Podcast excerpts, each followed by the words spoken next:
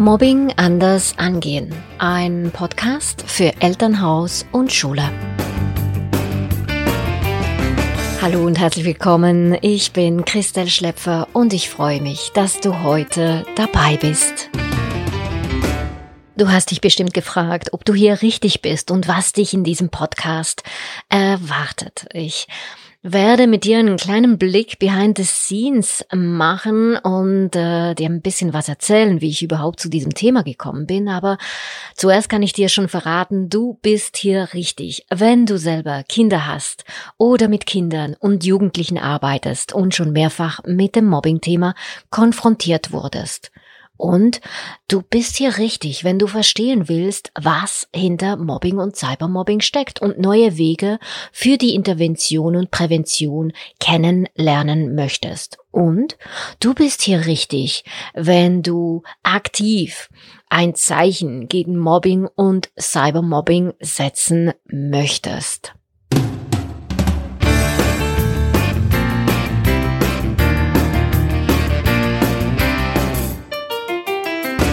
Wie bist du denn auf dieses Thema gekommen? Als wir kürzlich in einer Gesprächsrunde auf Mobbing zu sprechen kamen, fragte mich ein Kollege, wie ich denn darauf gekommen wäre, mich mit diesem eher brisanten Thema beruflich auseinanderzusetzen. Als Beraterkollege kam gleich auch die Frage, ob ich denn als Kind selbst gemobbt worden sei. Ich musste echt überlegen, Auslachen und das fehlende Gefühl von Zugehörigkeit habe ich schon wiederholt erlebt, aber so, so richtig Mobbing mit aktiver Ausgrenzung und systematischer Schikane eher nicht, nein. Mein Kollege insistierte und wollte wissen, ja, weshalb dann? Vielleicht, vielleicht, was, was weiß ich, vielleicht weil ich ein, ein Beziehungsmensch bin und, und mir die Klassengemeinschaft immer wichtiger war als der Fachinput. Ja, und bestimmt hat auch folgendes Ereignis dazu beigetragen. In meinen frühen Lehrerjahren erlebte ich eine Situation, in der ich den Schulpsychologen rufen musste, um in einer Mobbing-Situation zu intervenieren.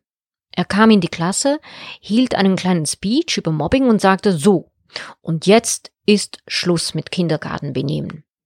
Ihr könnt euch vorstellen, dass die Situation damit überhaupt nicht gelöst war. Meine Klasse war sehr belustigt. Von diesem Moment an beschloss ich, die Sache selbst an die Hand zu nehmen und bildete mich zu diesem Thema weiter. Inzwischen liegt meine Lehrerkarriere schon einige Jahre zurück. 2010 gründete ich EduFamily und gab den Lehrerberuf nach 14 Jahren Unterricht am Gymnasium auf.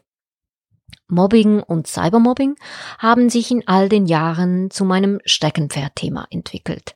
Anfangs führte ich vor allem direkte Interventionen und Präventionslektionen in einzelnen Klassen durch, was ich heute nur noch in den allerseltensten Fällen tue.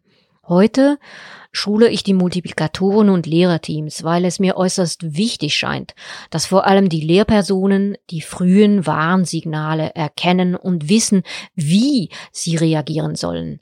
Denn nicht jede Maßnahme ist beim Mobbing hilfreich. Manche verschärfen sogar die Situation.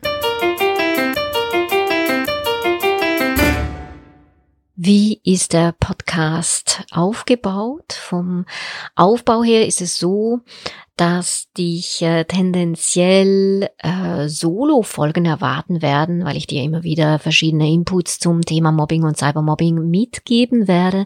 Wir werden dazwischen aber auch immer wieder Interviews haben mit spannenden Gästen, die selber Mobbing erlebt haben oder aber auch sich aktiv gegen Mobbing und Cybermobbing engagieren.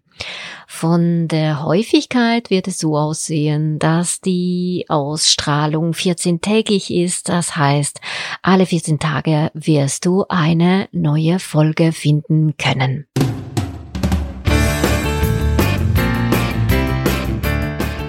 Was erwartet dich in den ersten beiden Folgen? In Folge 1 geht es darum, wie Eltern ihr Kind gegen Mobbing stärken können.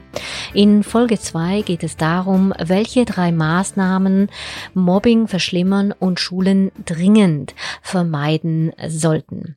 Hör dir jetzt die ersten beiden Folgen an. Bis gleich und tschüss.